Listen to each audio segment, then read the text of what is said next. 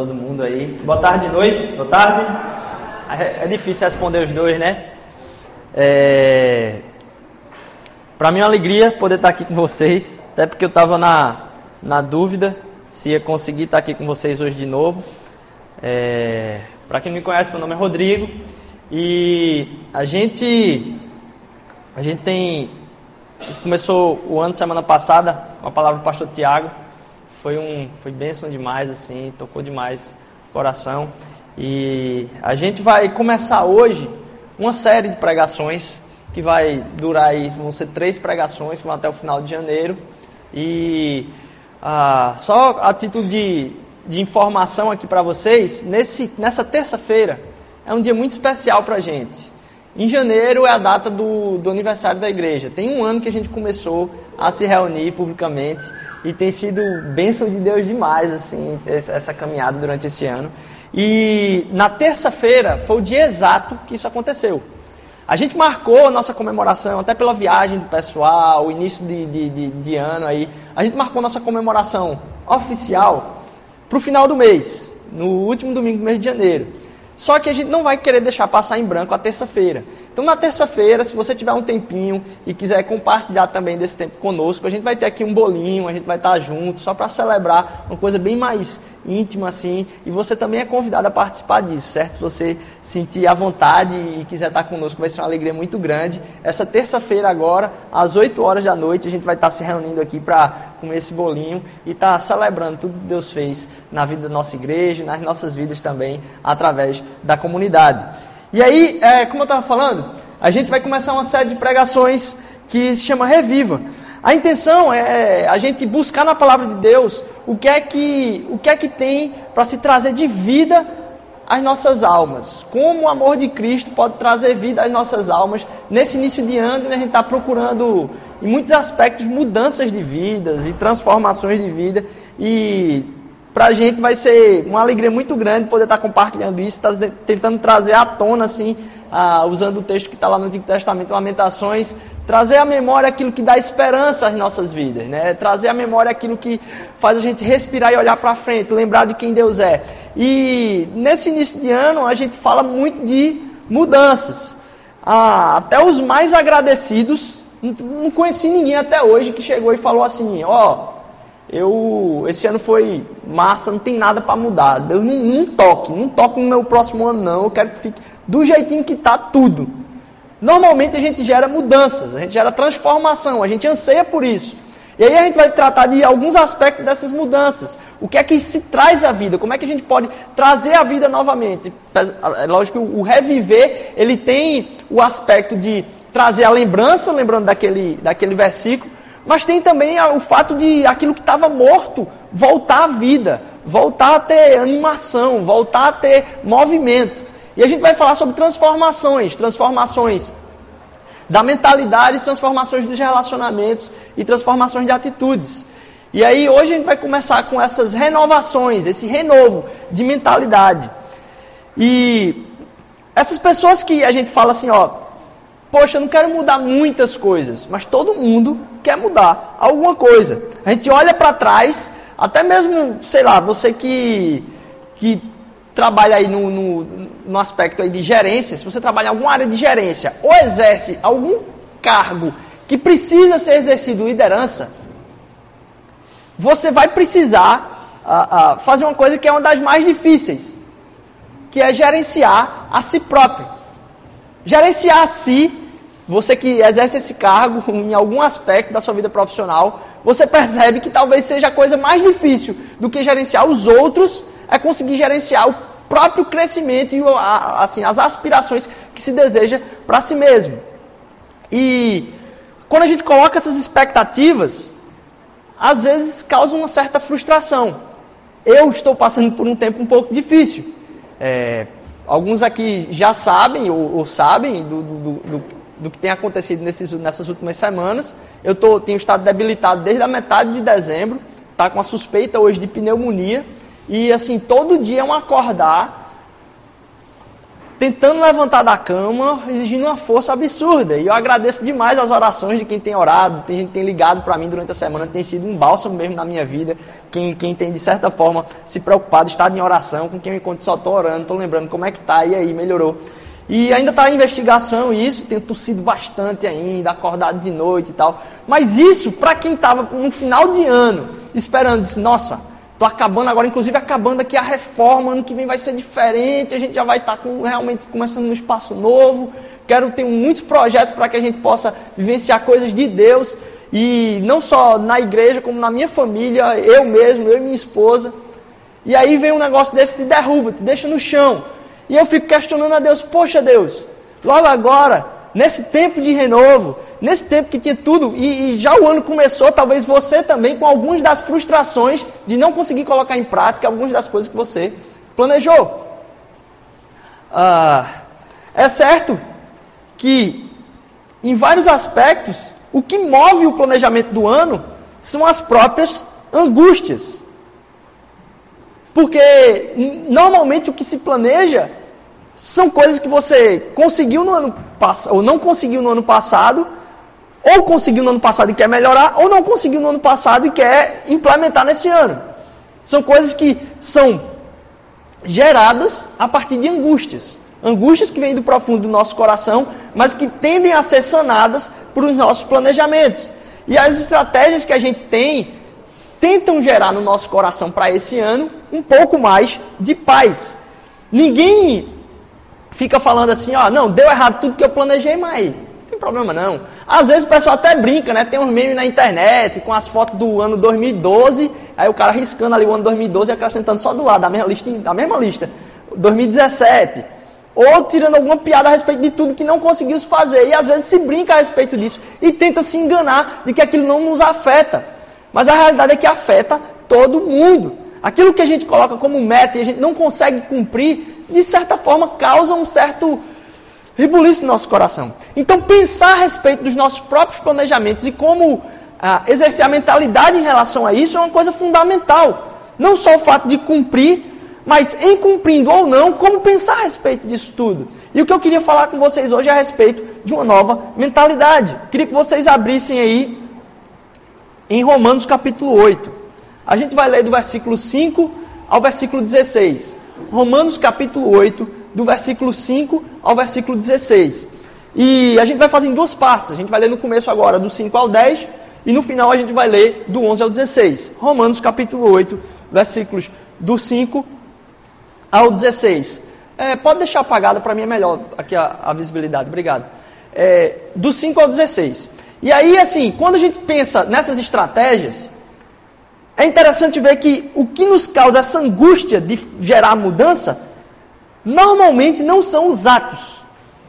Os atos, eles não causam tanta essa angústia como os padrões. Normalmente o que gera angústia, e a, inclusive reflexo da dificuldade de se gerenciar, é porque os padrões que se repetem e as falhas que se repetem nas nossas práticas é o que vão acumulando peso sobre a nossa vida, definindo às vezes quem a gente pensa que é e às vezes nos magoando com os nossos próprios pensamentos a respeito de nós mesmos. Então, uh, eu queria que você abrisse então aí em Romanos capítulo 8, versículos de 5 a 16. Quem vive segundo a carne tem a mente voltada para o que a carne deseja. Mas quem, de acordo com o Espírito, tem a mente voltada. Oi, desculpa. Quem vive segundo a carne tem a mente voltada para o que a carne deseja.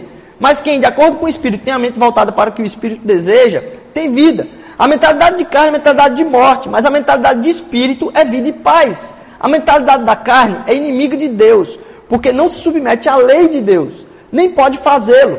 Quem é dominado pela carne não pode agradar a Deus. Entretanto, vocês não estão sob o domínio da carne, mas do espírito. Se de fato o espírito de Deus habita em vocês, e se alguém não tem espírito de Cristo, não pertence a Cristo. Mas se Cristo está em vocês, o corpo está morto por causa do pecado, mas o espírito está vivo por causa da justiça. Então, no versículo 6, que a gente vai se ater aqui, a princípio, ele diz: ó, a mentalidade da carne é de morte, mas a mentalidade do espírito é vida e paz. Quando a gente sonha, a gente sonha trazer paz a alguma coisa que existe no nosso coração.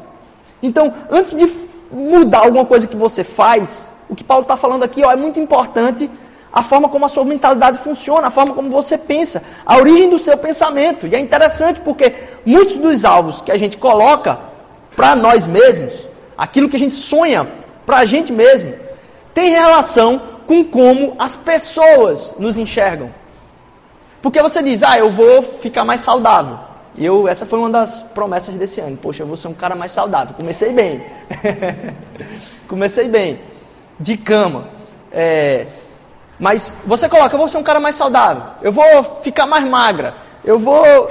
E a gente estava falando que, os que, o, que, o, que, assim, o que causa angústia mais os padrões, normalmente o problema não é você não conseguir, você vacilar na, na, na dieta. O problema é que você acaba sempre fazendo isso. Se você fizesse 10 dietas e em uma delas você fizesse isso, você estava de boa. O problema é que em todas elas você cai. Então o padrão da queda é mais, é mais problemático do que a queda em si. E a gente tratar desses padrões, inclusive nesse caso aqui, os padrões do nosso pensamento, é importante segundo a palavra de Deus. Ah, quando Paulo coloca que a mentalidade da carne ela é de morte, é porque aquilo que a gente coloca como estava falando agora há pouco, os nossos anseios sobre o que os outros vão pensar a respeito da gente, isso acaba comprometendo a nossa própria mentalidade. Porque, vamos ser bem sinceros, por que ser mais magro? Por que fazer dieta? Ah, eu quero ser mais saudável. Isso é uma coisa. Eu não quero ficar de cama. Mas todo mundo deseja, de certa forma, um bem estético. Um estético ditado por quem? Pela própria sociedade ou então alcançar alguns méritos no campo educacional. Normalmente é para mostrar ou que as pessoas reconheçam o como você se empenha em determinada área da sua vida profissional. Então, os nossos objetivos alcançados profissionais acabam sendo também para prestar contas para a sociedade. A gente coloca os nossos sonhos, nossos anseios para um reconhecimento das pessoas. E o que Paulo vem trazer aqui é muito importante.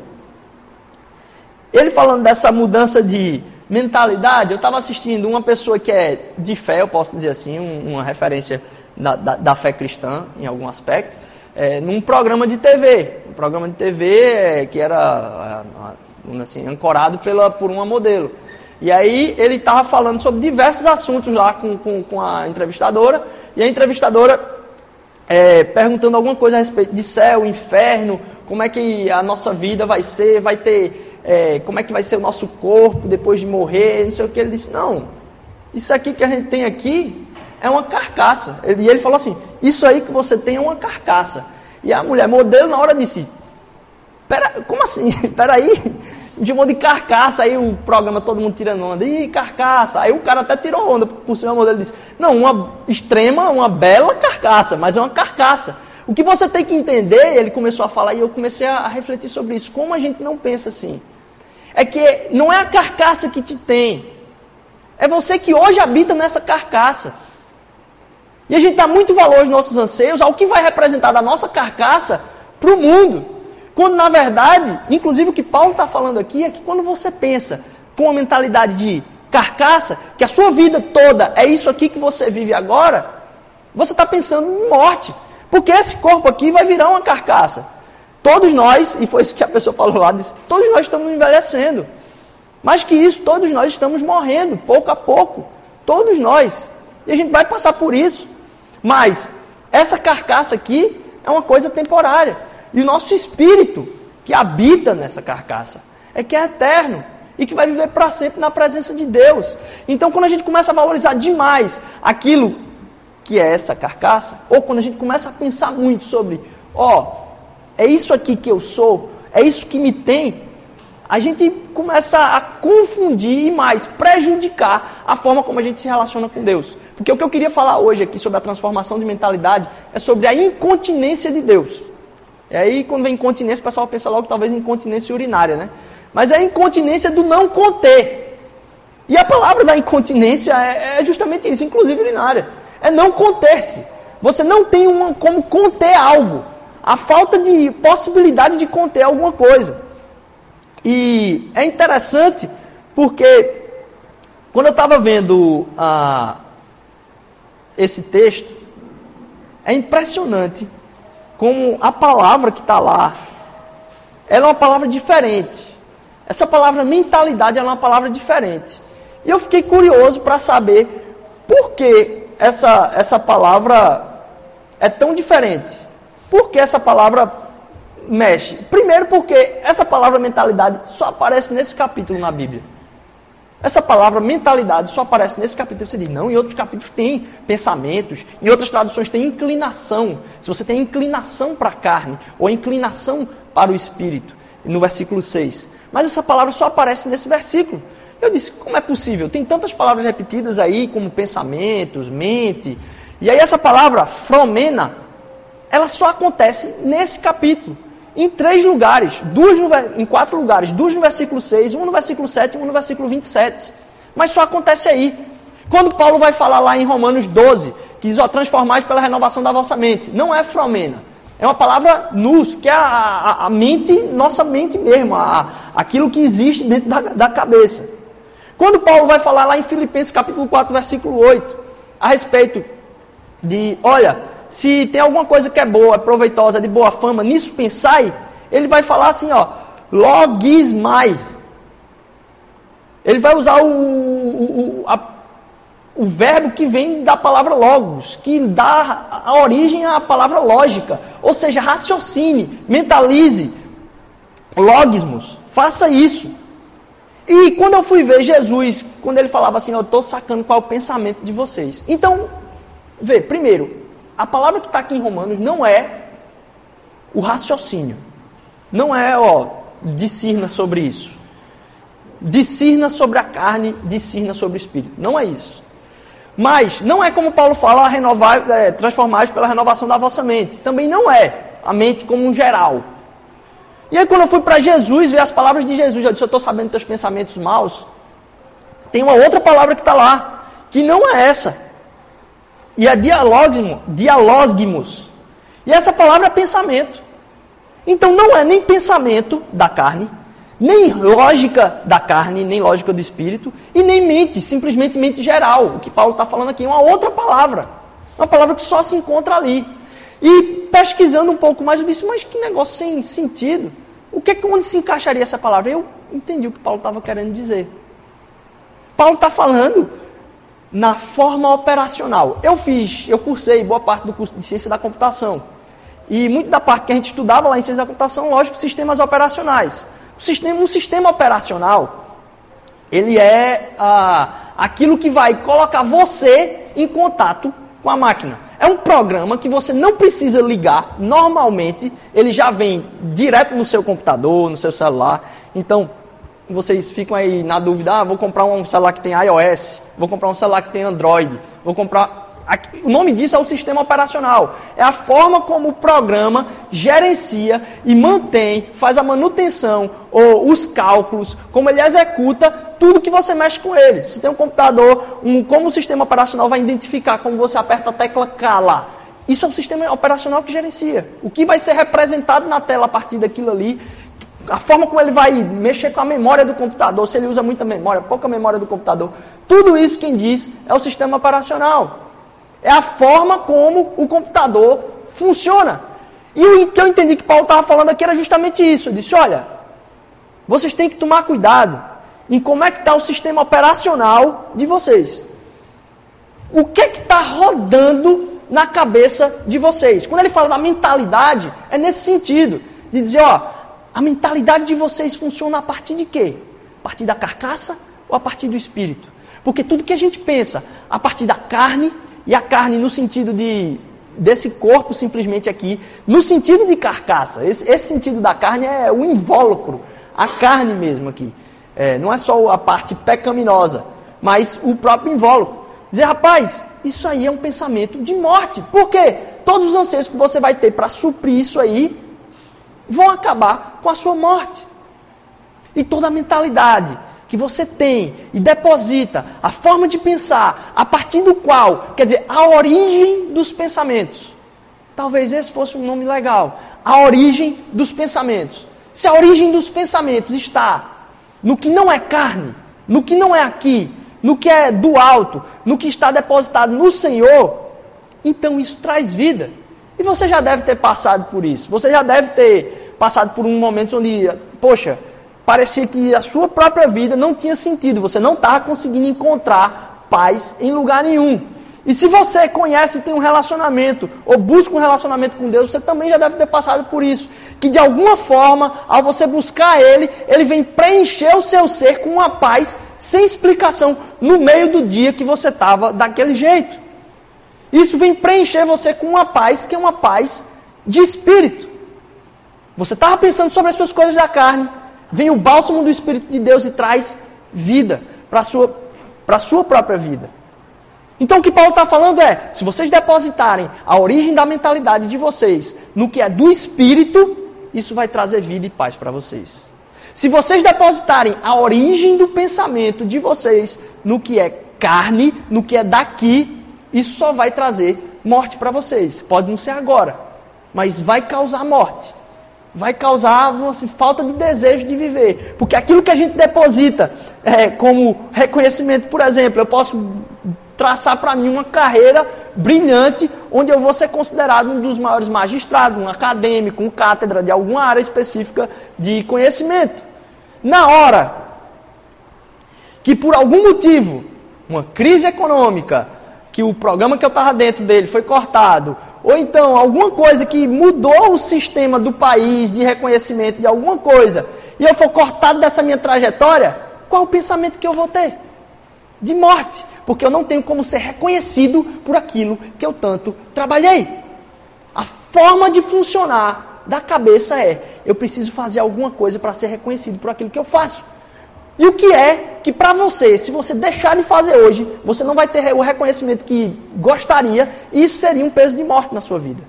Porque o que o Espírito vem fazer é arrancar isso do nosso coração. Vem dizer, ó, oh, isso aqui é pensamento de morte. Tira daí, tira daí. Porque ah, ao falar da continência ou a incontinência de Deus, a gente traça os nossos planos, mas Deus não cabe nos nossos planos. Se Tiago semana passada falou que a gente deveria entregar uma lista em branco para Deus e mandar ele dizer o que, o que fazer, eu queria saber o que é que pode conter-se de Deus nos nossos planos. O que é que se pode conter de Deus no nosso plano? E como está funcionando o nosso sistema operacional? Essa época do ano também é uma época de filosofada, assim, né? Você pensa sobre a vida e tal. E aí eu comecei a ler um dos livros que eu recomendo muito, é um livro que está é free na internet aí, o livro de Agostinho, Confissões, um dos maiores escritos da história da humanidade, hoje ainda presente, é, e que mais influenciaram tanto no campo da filosofia, como da história, como da religião, em todas as áreas. É um negócio fantástico, assim. E ele ainda é devocional, Confissões de Agostinho. E eu comecei a ler e eu queria trazer alguns pensamentos aqui do que ele fala. E ele começa a, a buscar Deus e dizer, Deus, eu quero entender como é a minha relação contigo, como é que é a minha relação com o mundo, como eu posso te encaixar em algum lugar? Porque Deus não cabe nos nossos planos. Agostinho começa com o salmo. Ele diz o seguinte: Sois grande, Senhor, e infinitamente digno de ser louvado. Salmo 145.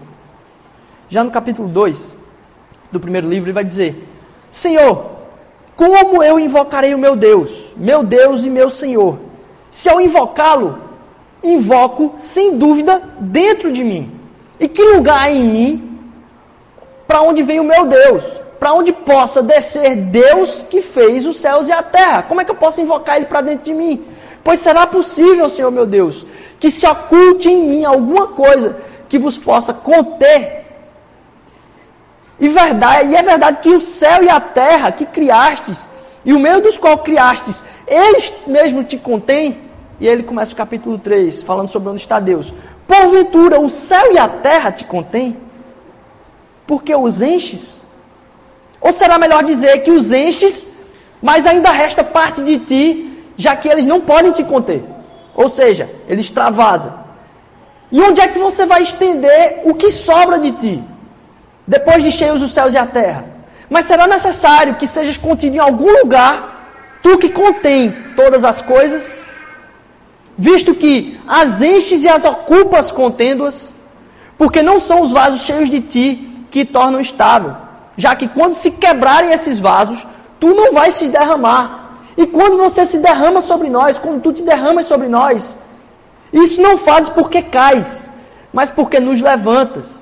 Nem porque te dispersas, mas porque nos recolhes. No entanto, todas essas coisas que enches, enches todas com todo o teu ser. Ou talvez, por não poderem conter-te totalmente todas as coisas, contém apenas parte de ti, e essa parte de ti contém todas as coisas ao mesmo tempo, ou cada uma a sua, as maiores partes, a maior parte de ti, e as menores a menor parte de ti. Mas haverá em ti partes maiores e menores?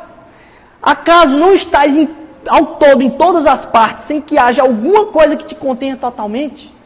Percebam, Agostinho só fazendo perguntas para Deus. Quem pode conter Deus?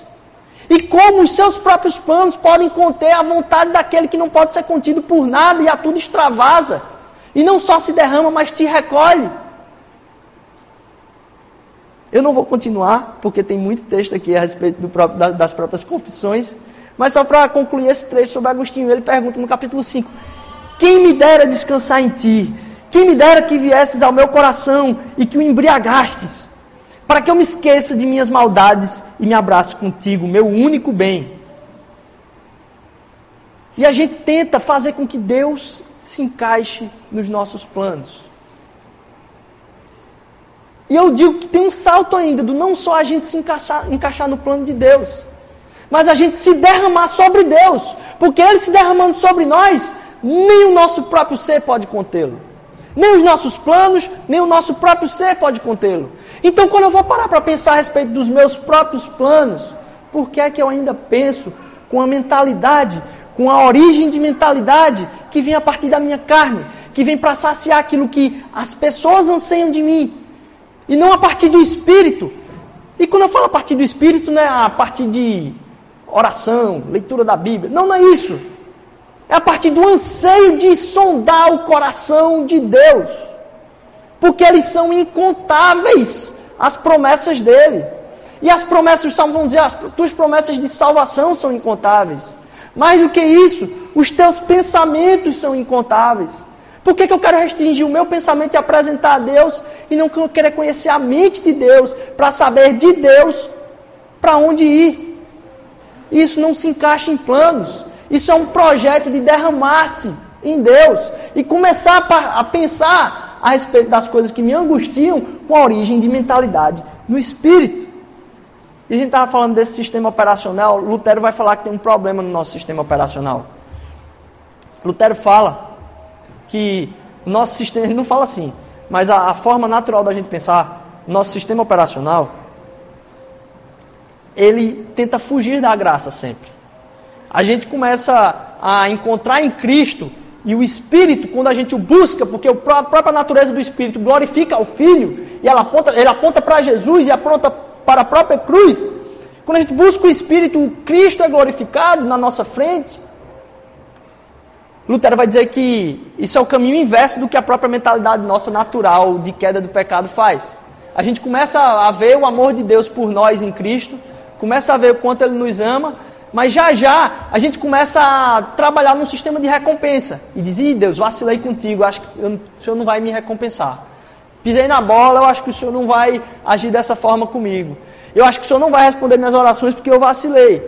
A palavra de Deus diz: Ó, Ele derrama o sol, a bênção sobre justos e injustos. Aquilo que é o relacionamento nosso com Deus não vem a partir das coisas que Deus faz, mas a partir de quem Ele mesmo é. E o, a proximidade do nosso relacionamento com Ele só nos beneficia porque as nossas prioridades vão sendo alteradas a partir do momento que a gente entende a própria mente de Deus. E as nossas angústias vão se esvaindo. Não é que os problemas vão se esvaindo, é porque os problemas já não nos afetam tanto. Porque a gente começa a entender que essa carcaça é uma carcaça. E Lutero vai falar, ó, você começa a pensar que é graça, que você não merece nada, que Deus te amou por quem você é, que Deus te amou não pelo que você faz, mas logo em seguida você volta. Pisei na bola de novo. Eu acho que eu tenho que fazer isso para Deus, para Deus poder, pelo menos, dar uma trégua aí comigo, eu poder melhorar o nosso sistema operacional parece que está, sabe, alguns aqui conhecem, né? Aquela, aquela tela azul do Windows, quem, quem, quem tinha o costume aí há um, há um tempo atrás, vai, pam, parava o seu computador, aparecia a tela azul, você tem que pegar e apertar lá o botão para reiniciar. Parece que o nosso sistema operacional funciona assim, a gente começa a entender a graça, daqui a pouco, pam, parece lá a tela azul do Windows lá, e você tem que reiniciar dizer, não, é a cruz de Cristo. Eu tenho que buscar de novo origem, na, na origem dos meus pensamentos, o Espírito. O Espírito que aponta para a cruz de Cristo. Entender, poxa, eu sou tão amado. Não faz sentido, Deus. E aí eu começo a agir, não tentando colocar Deus, ou enchendo Deus em algum tipo de pote. Disse, não, buscar o Espírito não é tentar encher Deus dentro de um pote. É saber que Deus vai te encher e te extravasar. Não, você não, não consegue contê-lo. Então, a, a, aquilo que Deus vem preencher o seu ser acaba extravasando e abençoando a vida de outras pessoas. Quando você tenta confinar a bênção de Deus para a sua vida, vocês não entendeu a mente de Deus. Porque Ele quer transformar a sua vida para que você comece a abençoar a vida de outros. E quantas vezes nos nossos planos estão as bênçãos de Deus para o outro no ano 2017? Como é que eu posso ser uma bênção ou eu posso extravasar a Deus, derramar a Deus sobre outras pessoas, como isso está nos meus planos? Que a gente possa lutar e entender que é uma luta constante, esse reset que a gente tem que dar no sistema operacional por causa desse, dessa tela azul que sempre dá aí Poxa, começa com graça, volta para mérito. Começa com graça, infelizmente, nosso, nosso pecado leva a gente para o mérito. E aí o diabo vem para acusar, dizer: você não merece estar na presença de Deus, ele não vai aceitar ver a sua cara agora. Como é que você tem essa cara de pau de chegar dentro da presença de Deus depois que você fez logo agora? E aí o Espírito vem dizer: meu filho, esse pecado que você cometeu agora já foi pago lá atrás. Deus não está sofrendo por ele. Deus não sofre pelo pecado que você comete, não. Quando você peca, Deus não sofre na hora, não. Deus já sofreu na cruz. Está pago. Você tem que olhar que foi um peso muito grande para ele lá atrás. E a gente entender um pouco mais a incontinência de Deus. Porque quando eu falo de quem eu sou, ou eu anseio, ou eu sonho em quem eu sou, o que eu posso ser, o que eu vou conseguir esse ano, na espera do que as pessoas vão pensar a respeito de mim, como eu vou ser mais saudável para as pessoas, como eu vou ser mais fit, mais low carb, mais é, rico, mais viajador, meu Instagram vai ter mais curtido. Quando você pensa o que as pessoas vai, vão achar daquilo que você conseguiu fazer esse ano, você está falando pensamento de morte. Mas quando eu falo de quem eu sou diante de Deus, e você investir sua vida em quem você é diante de Deus, só a cruz pode lhe dizer isso, você tem vida. Quem você é diante de Deus, invista nisso. E aí a gente vem para a parte da adoração. Porque lá em Romanos 8, agora do 11 ao 16, que é a parte final que eu disse que a gente ia seguir, diz o seguinte: E se o espírito daquele que ressuscitou Jesus dentre os mortos habita em vocês, aquele que ressuscitou a Cristo dentre os mortos também dará vida aos seus corpos mortais, por meio do seu espírito que habita em vocês. Portanto, irmãos, estamos em dívida não para a carne, mas para vivermos, suje... para vivermos sujeitos a ela. Não para com a carne, para vivermos sujeitos a ela. Pois se vocês viverem de acordo com a carne, vocês morrerão. Mas se pelo Espírito fizerem morrer os atos do corpo, viverão. Porque todos os que são guiados pelo Espírito de Deus são filhos de Deus. Pois vocês não receberam um Espírito que os escravize para novamente temer, mas receberam um Espírito para que os adota como filhos por meio do qual nós clamamos: Abba, Pai, ou meu papaizinho, Abba, Pai.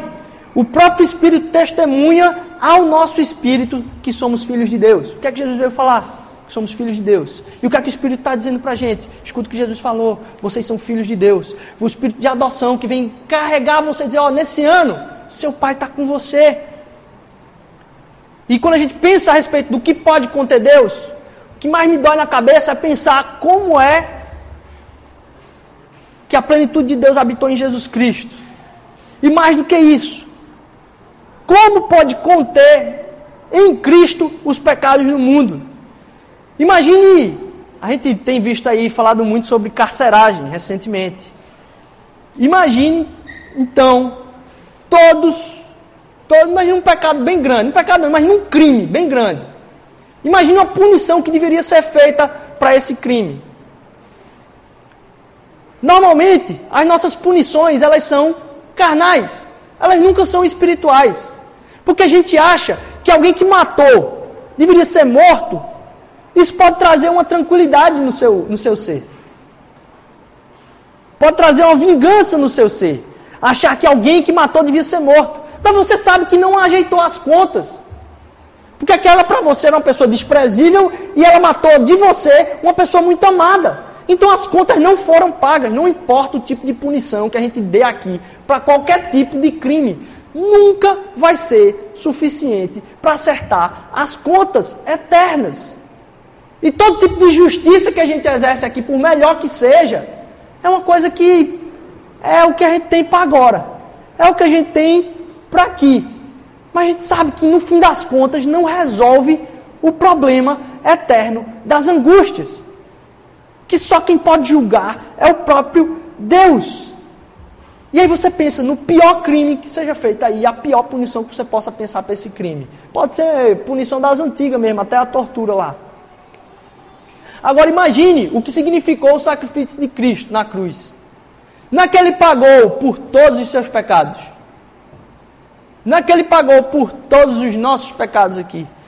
Ele pagou todas as penas de todos os crimes possíveis. E não só isso, não é que ele pagou a pena de um homicídio, a pena de, um, de uma mentira, a pena. Não! Ele pagou de todas as coisas possíveis, todas as penas de todas as vezes que foram cometidas ao longo da história, passado e futuro. Naquele momento estavam caindo cosmicamente e eternamente em cima dele. Agora sim, espiritualmente falando, porque a nossa justiça aqui ela não resolve, em Cristo estava sendo resolvida a penalidade, toda a raiva que você tem de uma pessoa que possa ter feito o pior do mundo, a corrupção maior que seja, em Cristo estava sendo recebido todas as vezes que aquilo foi cometido e todas as outras, vamos assim, é, todos os outros crimes que foram cometidos na humanidade. Naquele momento, em Cristo, tudo isso foi contido. Aí de enlouquecer o coração, assim, como é que a minha cabeça pode entender um negócio desse? Que o próprio Deus veio aqui para sofrer todas as penalidades, para que eu e você agora a gente fosse chamado de filho e ser adotado, enquanto ele estava recebendo todos os tipos de punição possível e imaginável. Todo julgamento aqui acaba sendo um, um arranjado. E a gente tem que tomar muito cuidado para quando a gente enxergar Jesus Cristo, a gente conseguir enxergar o que ele fez por nós, mas o que ele fez na eternidade. Todos os pecados do mundo que foram pagos por ele e o que ele pode fazer a partir disso, que agora Deus nos chamar de filhos. E por causa disso, eu não tenho mais a mentalidade agora de tentar buscar encher alguma coisa em mim, no meu ânimo. Eu tenho a, o trabalho, a dificuldade, a, vamos dizer assim, o desafio de entender que já foi derramado e que está extravasando e eu não percebi de graça sobre a minha vida. Então o seu copo, meu amigo, não está meio vazio nem meio cheio, não. Ele está transbordando e você não percebeu. O que Cristo veio fazer aqui foi dizer: vocês não entenderam ainda que não tem nada que vocês precisem fazer para que eu possa chamar vocês de filho.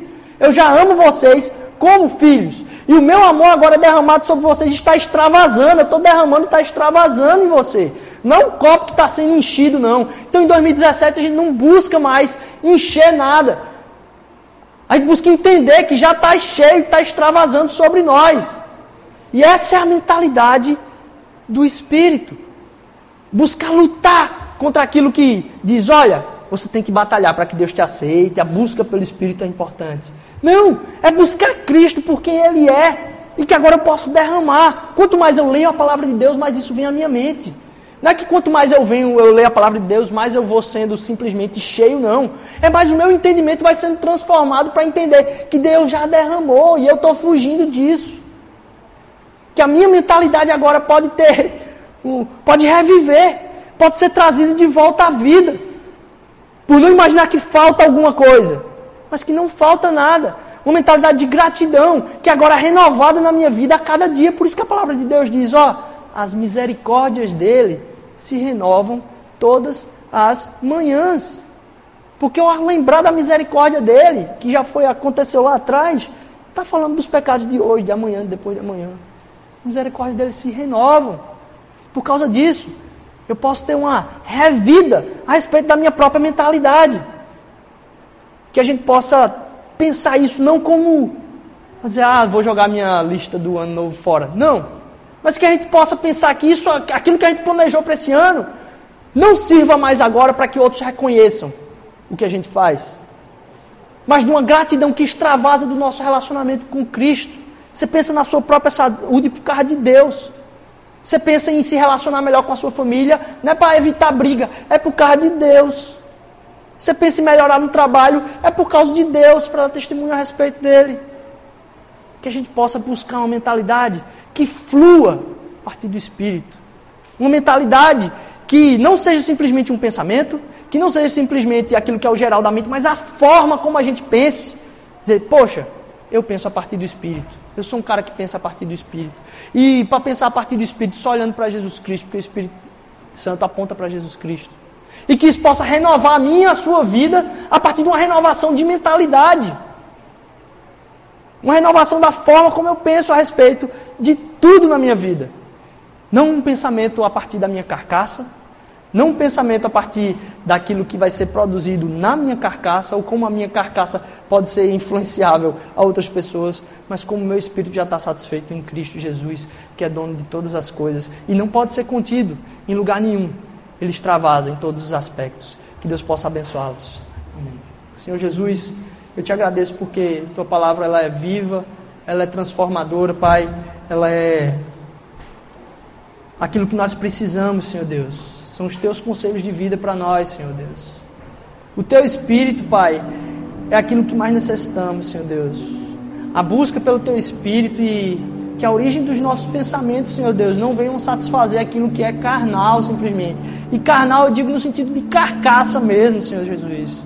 Daquilo que é esse corpo terreno aqui, que não é eterno, Senhor Deus. Vem trazer a memória nossa, Senhor Jesus, que o Senhor é eternamente, Senhor Deus como o seu Espírito, Senhor Jesus, vem transformar a nossa própria mentalidade para um ano novo, Senhor Deus. Como esse ano precisa ser cheio, Senhor Deus, da tua presença na nossa vida, Senhor Jesus. E como teu Espírito, Senhor Deus, derrama vida sobre nós e faz isso transbordar sobre as outras pessoas, Senhor Deus. Transborda a nossa vida, Senhor Deus. Não só enche nossa vida, Senhor Deus. Faz transbordar, Senhor Deus, de algo que é abundante, Senhor Deus. O Senhor veio para dar vida plena a cada um que está aqui, Senhor Jesus. Eu venho te clamar, Senhor Deus, que a tua palavra que falou com os corações aqui, Senhor Deus, possa estar sendo revitalizada, Senhor Deus, durante essa semana, Senhor Deus. Que a gente possa reviver, Senhor Deus. Traz um revigor de vida através da tua presença nas nossas vidas, Senhor Jesus. Faz com que a gente possa te clamar, Senhor Deus, durante essa semana, Pai, como alguém que entende, Senhor Deus, a adoção que o Senhor trouxe para a nossa vida, que o Senhor agora nos chama de filhos, Pai, por causa do teu filho Jesus Cristo, Senhor Deus. Traz esse renovo, Pai, durante essa semana. Converte os corações. Tem alguém aqui que ainda não entregou a tua vida, a vida a ti, Senhor Deus. Que o Senhor possa operar esse milagre no coração, Pai, porque o teu Espírito faz isso, Senhor Jesus. Eu te agradeço, Pai, por a oportunidade da gente estar junto aqui celebrando o Teu nome, Senhor Deus. E que essa semana seja uma semana de glorificar o Teu nome, Senhor Jesus, por aquilo que o Senhor faz nas nossas vidas. Todos os dias através do Teu Espírito. Em nome de Jesus, amém.